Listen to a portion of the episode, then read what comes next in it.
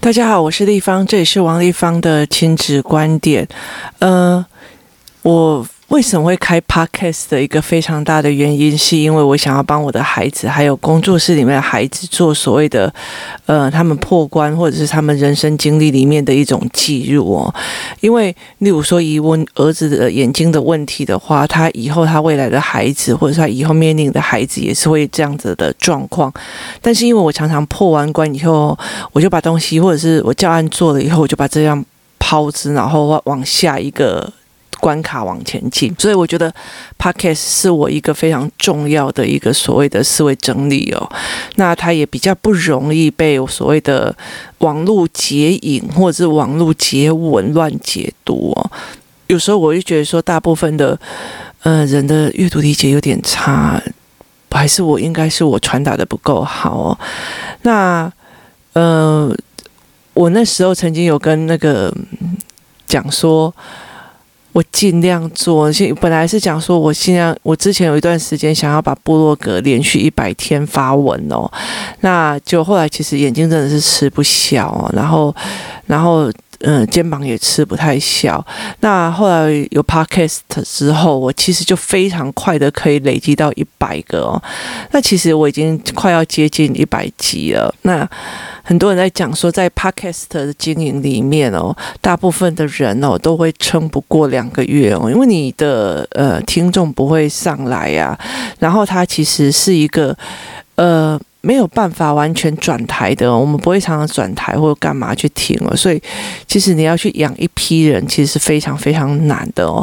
那对我来讲，其实还好，因为我这最主要的一个目的是觉得，如果老天爷让我知道这个孩子的卡点的问题，那我可以把它传达给别人哦。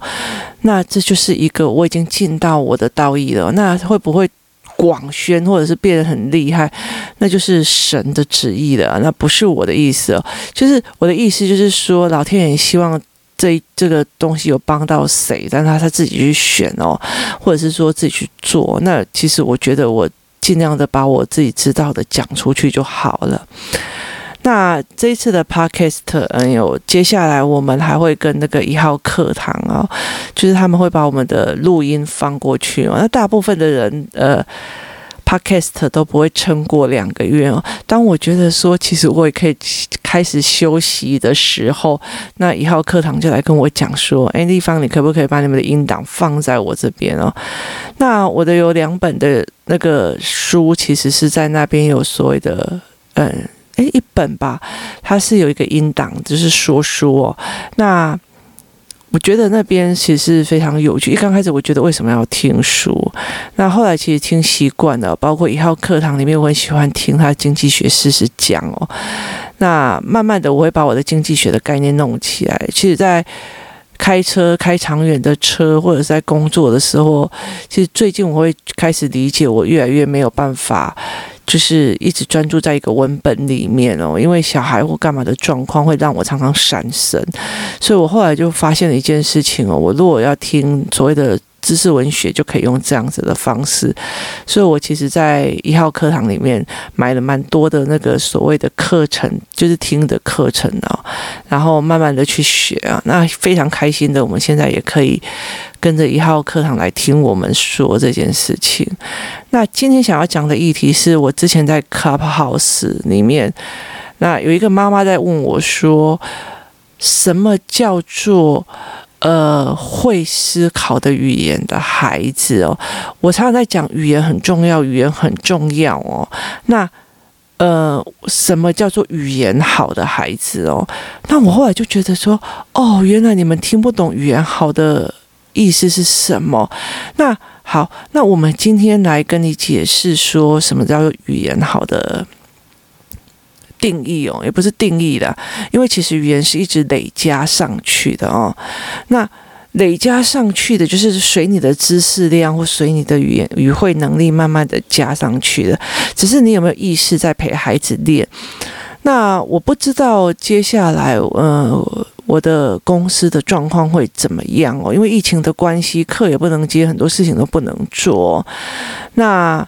呃关关破里面的一些书籍哦，也没有说有很好的销售量。你知道，我就往前跑，像那种香港的书，我觉得超赞的，里面有很多思维模式哦。但是其实我一直是没有在 promote 的很积极，因为一直往前冲啊。那呃，我原本我们其实已经在。烧资金在做一件所谓的语言教材哦，那里面是包含了看起来像绘本，然后可是看起来很像绘本，然后可是事实上它其实有很多的语感，例如说，其实像华语文里面的呃这里跟那里哦，例如说我这里跟你那里其实是有个相对关系的，把你那一本笔那一支笔给我，那可是对对方的。来讲那一笔那一支比较这支笔哦，因为离他很近，离我很远哦，所以小孩有没有去办法去判断这跟那，或者是说我们在时间的感时间感里面，我们在想说他三点就到了，那就是迟到还是早到？他三点才到了，那是迟到还是早到？我们只改变一个字哦，所以其实呃，孩子有没有办法判读是一回事，有没有办法讲又是一回事。那我所谓的语言的部分，就是在于是说，我常常会讲说，这个孩子是用语言在处理事情哦，也就是代表思考在处理事情，还是用情绪在处理事情哦。我常常呃，我之前有讲过我的小孩哦，曾经例如说把。一生气起来就会在别人枕头上尿尿啊，或者是丢别人的东西或干嘛。那这是他小的时候。那后来我就开始帮他弄所谓的语言这样子。那最近防疫期间哦，我就常常有很多的时间在陪他写作业哦。那我儿子有一个非常大的状况，就是他的书写能力很差，因为他有书写障碍。他书写能力很差，可是头脑里面很厉害，所以他在。想一样东西的时候，他常常就开头脑在想着。那我看到他手没有动，我就说你又分心了哦。然后他就会没讲话。他然后过了将近五将近一个小时吧。那我那时候我记得我在。呃，房间里面讲了一个公用电话、公事的电话、公务电话之后，他看我电话讲完了，他就过来，然后就躺在我旁边这样子啊，因为我是就是半坐躺坐躺在床上这样，他就躺在我旁边，然后靠着我的靠着我，然后就转头过来跟我说：“妈妈，我可以请教你一件事吗？”我说：“什么事？”那我就他就说。为什么哈？你有时候都会觉得我不专注呢？那我就说你怎么会这样讲？他就说，嗯，有时候我虽然拿着笔没有在动笔，可是我的脑子里面数字在跑啊，那我那些格子也在跑啊，所以我其实有在想的，但是我很专注在想，但是你就觉得我不专注啊？你知道吗？这叫做被误会。那以前的他就会开始，不是，如果我这样讲他就是哭啊，要不然就情绪，要不然丢笔啊，然后要不然就就就摔东西啊，就是在他很小的时候他会做这件事情哦，就是哦，原来被误会，误会这件事情他不知道。后来我就，然后我就听着他这样讲，我真的我觉得，诶，这个孩子真的是有有有。有开始有进步，就是进步的蛮好的。就是他过了一个小时，然后来跟我讲说，为什么你会在那个当下觉得我在分心呢？那我就会跟他讲说。那我就说，因为你没有动笔啊。那我他就说我没有动笔，但是我的脑袋在想啊，我的数字在飞呀、那我的格子跟格子，因为他用量感在计算，然后再跳来跳去，然后我再算出答案呐、可是我很专心的在脑海里面计算，不代表我手不写，我就是不专注啊。有意思，他小学二年级。他有没有办法把他的委屈，包括他目前的状况，然后用这样子的方式来跟你协商？有没有办法讲得这么的清楚哦？可是事实上有非常非常多，甚至到大学哦都没有办法去做这件事情哦。那呃，我们出的那一套教材还有一个非常重要的点哦，台湾所有的教材还有很多的绘本，让我越来越没有办法接受的一个点，就是他们的画风非常的扁平化。意思就是说，以前的呃画家很多都是从就是很扎实的从素描开始，他就比一颗球就是要画出有厚度啊，看起来是。增长，那现在很多都是用电脑绘图，他就比较没有在意这件事情。所以那时候我非常非常在意这件事情。你丑没有关系，但是你要把那个空间视角拉起来。例如说。这个小孩很矮，那他就没有办法看到远远的，他就有一个透视的，就是虽然这条线你走到很久之后它都是直的，可是你如果站着的时候镜头一定是交汇的，它是一个透视的概念哦。那小孩跟着爸爸妈妈走，他完全不会看到这么高的地方，他说没有透视感，那他不会有，例如说由上往下的感觉哦。那对我来讲，例如说以小学的小学生来讲哦，他必须要完全精准的去回答很多的事情哦。那所以像我儿子，他会讲说，他一入学，他就会跟我讲说：“妈妈，我们那个老师真的很过分。”我说：“为为什么？”他就说：“呃，那个老师啊，只要你一开始不对，你不舒服，就是只要你。”不小心翻了一页，那他就会叫你下课要翻一百次哦，页数这样子哦。那他会叫你，只要你转笔，他就会叫你在墙壁旁边哦，把你的手放在你的屁股后面哦，然后拿你的屁股哦去去撞那个墙壁哦，然后把你的手去撞这样子哦。他描述的把非常的这个人为什么被处罚，然后用的是什么方法，然后他要描述那个手放在后臂的那个感觉哦，这个东西他必须呃完整的陈述出来，他才可以展明了这件事情。说，哎，这个老师真的蛮过分的，然后为什么？那甚至会觉得说，哎，妈妈，你你这一句话的背后动机是不是怎样怎样怎样哦？那背后动机。没有办法理解的人，他会就觉得他就是让我不爽，他就是让我怎样，就让我怎样。这件事情他就没有办法去有这样子的状况哦。所以你要让我想要吃东西，然后或者我我我要吃那个这个好吃，然后我我怎么样？那些东西都是仿说，那代表就在讲自己的私那个。需求跟满足，当这个孩子在处理事情的时候，会讲出前因后果，或者是说，哎，他会不舒服的事情，把它讲出来，这件事情是非常非常重要的。我记得有很多人在网络上问说，我要让小孩讲出他，例如说我让相反的意见，例如说我的小孩要跟我讲出相反的意见哦，那。你不是只有接不接受而已哦。例如说，我现在在回想起来，我妈妈，我妈妈以前跟我的冲突哦，那我就会理解了一件事情哦。那个时候，如果我妈愿意下来听哦，或者是说，嗯，我们她是一个就事论事的人哦。例如说，我现在没有办法接受的是，你可以有相反意见，但是你不能无理取闹。你了解的意思吗？就是我，我觉得人跟人都可以有相反的意见，人有不同的意见。那我甚至可以理解你的呃所谓的视角跟你的认知，就只有这样子的角度。那你很难以角度。我不管了，我的是脑部，你的是爱搞冲啥？这个东西是你的角度，那我可以理解。可是，如果因为你这样子的角度让我没有办法讲任何话，那就不需要讲。那可是有一个非常非常的东西，当你是想要做一个呃小孩可以愿意跟你谈的一个父母，有一个非常重要的一个点在于是说，这个小孩在讲跟你相反意见的时候，是不是用一个讨论的，而且是就事论事、言之有理。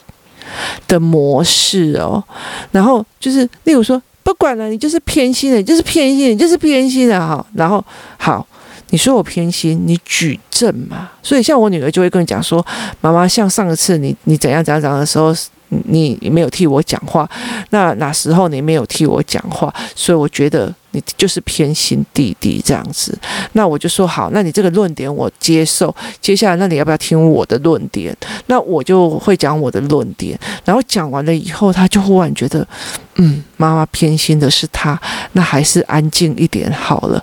就是你要用论点跟论点来讲，那他必须要吗？我不管，你就是偏心的，你为什么不骂他？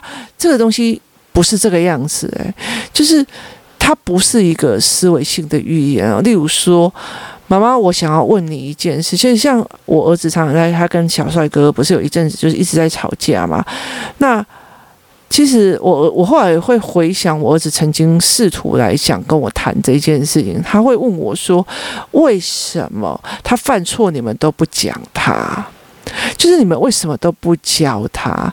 那也让我理解了一件事情是，这个孩子在跟他的过程就讲也讲不听，弄也弄不听，所以我儿子就开始对他凶了嘛。那其实他过不去的是，你为什么不教他？你们为什么都偏心于他这样子？那他会来问我这个问题，而不是说。只要看到他就先打，或者看到他就是不爽哦。没有，他就是来讲为什么你们都不教他？为什么你不愿意教他？他会来问我这一件事情哦。那他会问我说：“我是不是讨厌某某个孩子哦？所以我不教他？”我说：“不是，我没有讨厌任何一个孩子哦。”那他就说：“可是你最不爽他什么？”我说：“我没有不爽他什么，他只是他其中的一个性格的一个部分，只是在一个性格在我这边其实”比较不利，吃不开哦，所以我没有办法接受。但是他那个样貌对我来讲就是他的样貌，所以孩子会不会去跟你讲这件事情？会不会问你说：“妈妈，为什么你刚刚要跟这个老板讲这一句话？”那。其实大部分的小孩哦，如果他是思考性的人格的时候，他会开始好奇你为什么去做这件事情，背后原因是怎么想的，因为他有自己想的理由。例如说，呃，所以我常常会问我儿子说，为什么你数学呃七七加八等于多少？他说七加八等于十四。那我就说哦，那七加七为什么也等为等于多少？他就是十四。那为什么七加八跟七加七等于十四呢？都是十四呢？那他就会笑了嘛？为什么？因为你在引导他的思路往前跑。然后，所以我儿子常常会问我说，为什么对小帅哥特别通融？然后他也会问我说，诶，呃。妈妈，为什么刚刚你对那一个人是这样讲话的？他也会问我说：“妈妈，你刚刚为什么会去跟这个人讲这样子的话？”那他会问我说：“你是怎么想的？”意思就是说，这些小孩开始好奇你的决策过程是怎么分析、怎么想的。那他会开始理解这件事，他想要知道你的背后东西，他想要知道你的思维模式。那他在陈述自己的过程里面是有这样子的哦，例如说，呃，工作室里面比较小的小孩，他们就会跟他们就会来跟你讲说，因为阿福刚刚做了什么事情，所以安安又做了什么事情，然后接下来怎样怎样，然后所以我们就怎样了。那因为所以这些都是连接词，他们把它一件事情完整的讲得非常非常的清楚，而且是大量，而且是讲一个事件哦。那必须把他的所见所闻讲得清楚，先把他委屈跟事实的人际关系讲清楚，他才会变成一个比较好的一个思维的语言哦。那像我儿子，他有办法把学校的状况讲得很明白跟清楚哦。那我就知道说，我不会错失了他在学校里面的必须要被协助的时间哦。那他也知道回来在家里面讲的时候，妈妈会帮他。我其实最担心的一点就是，他觉得在家里好好读书，好好干嘛，我妈妈会很爱。那他去学校就有更老师的标准哦。当一个孩子哦，他在看事情的时候，不是我见变成我说，我闻也变成我说，然后我思考也变成我说的时候，他只在想这个时候要讲什么是对的，那个时候要讲什么，我老师才喜欢我，这件事情就不对的哦。所以，其实，在师资班里面，我们有非常非常重要的一个点是在于是说，呃。孩子们如果在想说，我这一件事情哦，我要说什么才是对的？我要说什么才会被爱哦？这件事就不对了，而是在于是说，我有一件事情好想传达给你知道，我好想告诉你，好想告诉你哦，这就是他脑中的东西想要传达给你。我要告诉你这件事情，我要思维这件事情。所以现在在我家最有趣的一件事情就是这样子哦。妈，我告诉你，我告诉你，我说他嘞，冻掉诶，忍住。不要说啊！我受不了，我受不了，我受不了。你你理解的意思吗？就是他有一个思维想要传达这件事情是很重要的哦。所以你说，哎，我要去参加一个就是什么呃口语表达训练营哈，然后要去把我的口语表达训练得更好哦。那让我变成一个超级的讲师，跟。我根本就没有受过这样的训练，但是我想要告诉家长们，我为什么这样想，我的思维是什么，我想要传达我的思考给你哦，我就不会在那边蹲在那边害怕，说我这个时候是不是要诶哪个动作啊？我的他们会不会看到我的腿很粗啊？呃，看到我牙齿少一颗，就是。你不会去想这个，因为你的脑袋里面的东西，你想要陈述出来，而大部分的人也在想你在传达什么，那这才是最重要的。他会迫不及待的想说，他会很想告诉你他脑中的成像，他会讲出非常非常多的思维。所以，例如说，工作室有很多的小孩，一刚开始都不太会讲话，然后生气嘛。那呃，例如说吵架或打架，那。例如说，像我儿子，我儿子如果说：“哎，妈妈，谁谁谁打我？”然后我就跟他讲：“我不相信那个人会无缘无故打你。”那那个小孩就会过来。立方体，我跟你讲，刚刚是因为怎样怎样怎样怎样怎样，他会把事情讲清楚。可是以前他不是这样，他以前就是吞下去、忍下去，然后就不讲话。那他可以把前因后果讲清楚，是练出来的。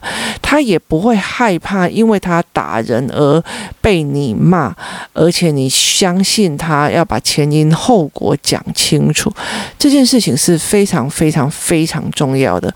你把你的委屈讲出来，你把你的思考。好讲出来，你把你的重点讲出来，这才是一个非常重要。但是台湾的所谓的语言的教学，他没有在做这一块。那接下来，如果如果我是说，如果如果我这一套教案还有新的资金进来，可以真的公开发行，然后大量用的话，因为我们其实还有包括所谓的线上课程。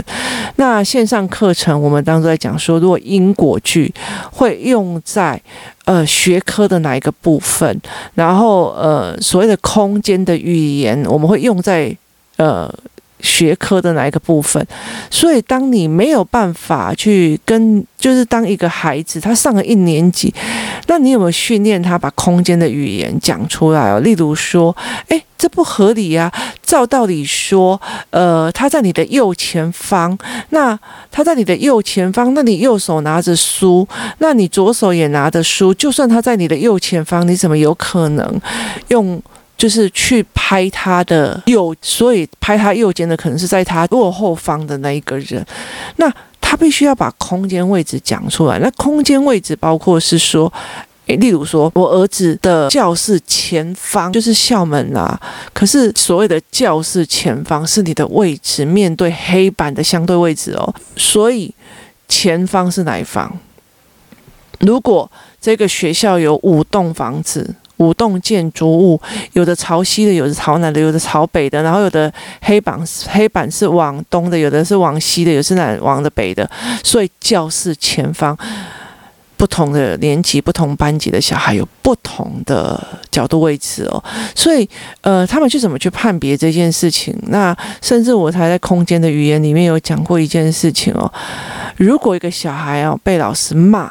然后老师还打电话去跟爸爸妈妈讲，说人家小孩哦，上课非常非常不认真哦，还在那边弄弄别人这样子，还在那边耻笑这样笑我，还笑老师哦。那这个孩子，我就是说，哎，那我回去问看看孩子啊。他就说，妈不是这个样子的，我左边那个某某某哦，吼然后去扯那个。他前面的那一个人哦的头发。然后呢，他就很生气，转过来，然后揍了他一拳哦。啊，这个时候老师，然后我就在旁边笑。啊，老师原本在写黑板哦，然后啊，他们两个就马上坐好位置了。可是因为我实在是笑到忍不住的时候，我就大笑，所以老师就说我上课不专心，而且在笑他。那可是我不是，我是在说我左边的跟前面的。那他如果没有办法把那个空间位置讲清楚哦，那你就很难理解他。他到底为什么在搞笑，或者是他真的是跟老师讲的一样，就是上课在耻笑老师，或者在乱来？那他有没有办法把这整个空间位置讲得非常非常的清楚，而且帮自己辨别？是，哼，你们大人都这样是不一样的哦。他思维有没有办法讲清楚？跟哼是不一样。所以你把事情讲清楚，你把是哦，我们来敲代机，是这样子的状况，而不是哦呃。那他在那边生气，然后你也不知道前因后果，然后老师就说他就是分心，那你就会觉得说，我站在我儿子这一边，呃，我没有，根本就没有，我就是没有，我就是没有。你讲了一百次没有，妈妈也听不懂到底是前因后果，为什么老师会这样认为啊？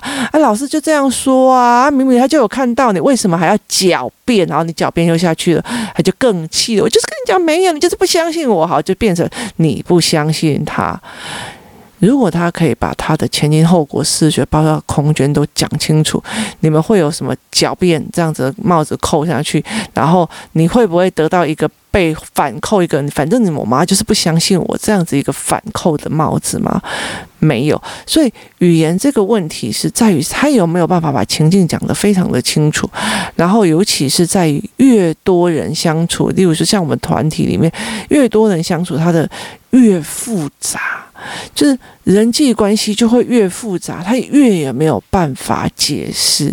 然后，例如说像我女儿，有时候我就会在讲说，他他就会跟我讲嘛，我跟你讲，我觉得我不要为难他，因为他我觉得他可以活到这么大，以他的思维模式真的是已经蛮不简单的，所以。他会用这样子的方式去看人的时候，他就不会去计较那一个人又对他做的什么，他又对我做什么，他怎么可以这个样子，他怎样就不会。他觉得啊，反正哦，他是一个、哦，自己刮小刀也会把自己的自己在削铅笔也会把自己的腿割一条线的人哦，你有何必去跟他要求说他对我要轻轻声细语手，轻轻的放温柔一点呢？他就是一个这样子脑袋不知道在干嘛的大姐姐。就你了解那意思吗？他就不会去跟他在计较那细微的，他就是怎样，他就是怎样，那就怎样哦。那越来越大，你的用具越来越大，你就会越来越有差别哦。那像我儿子，他像小二，他就会觉得这个同学那样，那个同学怎样怎样，他就还是会有一堆抱怨哦。可是当你越训练越久的时候，就啊妈，那个他的性格就怎样啊，怎样。就会开始了，然后还会知道说，哎，谁哪一个同学的状况是什么事情，他就会讲得很清楚。那你有没有协助孩子去做这一块哦？那等到我的，如果如果啦哈，就是这一套有确定要真的就是。出版或干嘛的时候，或者是说，那我们就会变成有亲子课、有实体课，然后有绘本哦。那个时候，我就会来告诉你，所谓的因果的语言放在学科里面会出什么样的呃辅的辅助的效果，就是很多的部分哦，就是呃，由于台湾地窄人稠哦，高山的那个坡度过陡，导致我们水资源不够好。高山过陡，导致水资源不够。那因为什么？所以什么？缘由是什么？然后。目前我们的水库有谁谁谁，给予量有什么？所以那个东西其实是有因为所以接下来然后含解决方法的哦。那这些其实他的语言其实都可以用绘本把它解决清楚。所以其实我觉得很多的绘本大部分都是在所谓的教条式的语言，它没有思考性的语言跟所谓的语感的建立哦。那这一套教材我当初在设计的时候，我就一直非常坚持说。他这样子，我好像是在说，因为怎样，我怎么推论？你怎么推论的？例如说，我的小孩就会跟我讲说：“妈妈，你刚刚是不是啊？准备要出门？那我就说你怎么推论的？他说因为戴了口罩，然后你进来拿钥匙，然后你还怎样怎样怎样怎样，所以我推论。那我说那你推论我会去哪里？他说因为疫情期间你会出门，就只有一个可能性，要么就是采买，要么就是工作室有事情，你有公司上的事情必须要处理哦。那。你在这样子的推论过程里面，你不会在那边讲又不见了又怎样了，你不会让孩子变成这样子的一个人哦。所以他有没有办法去推论？我觉得我妈妈，如果爸爸做了这件事情，他回来一定会做怎么样怎么样的反应哦。那所以我们要不要怎么样？这个是推论。那所以你小孩有没有推论的语言？有没有思维的语言？就差非常多。那就是嗯，看看吧，我们看看。看看这一次，就是我接下来还有没有办法把这一块，就是这这一套东西所生产出来。那也希望疫情早点过。那这样子，我们的所谓的亲子班跟所谓的呃家长班哦，就是带着你们去看哦，我为什么在这里设计英国的语言，让你们去翻所有的教科书去。看懂英国的语言为什么这么重要？在某个部分，因为台湾所有的社会科、自然科、国语科，他没有把事情的英国概念拉得非非常好。那说穿了，就是每句语言都非常的美丽，哦有鱼、有剑鱼、有什么？那但是他没有办法发。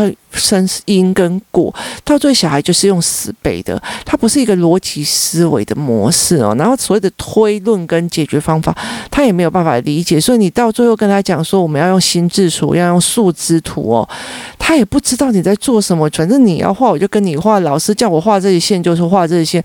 他其实真正没有办法自我理解，是因为他的思考的语言跟推论的语言是。不构成的，但是我要告诉你一件非常重要的事情，就是在于是说，如果这个小孩看了文本之后，可以把前因后果什么都拉得非常清楚，也不代表他会考试考得很好，因为有的小孩就是不背细节，他会告诉你啊，我跟你讲哦，就是他的爸爸啊，哦，然后打了天下之后就交给他儿子哦，啊，他的儿子哦，后来哦哪个地方他啊就叛变了哦，啊就怎样怎样，但是。他可以把整个逻辑讲得非常的清楚，你记不记得所有的名字都不见了，然后哪个朝代也不见了，所以你在考细节的时候就没有。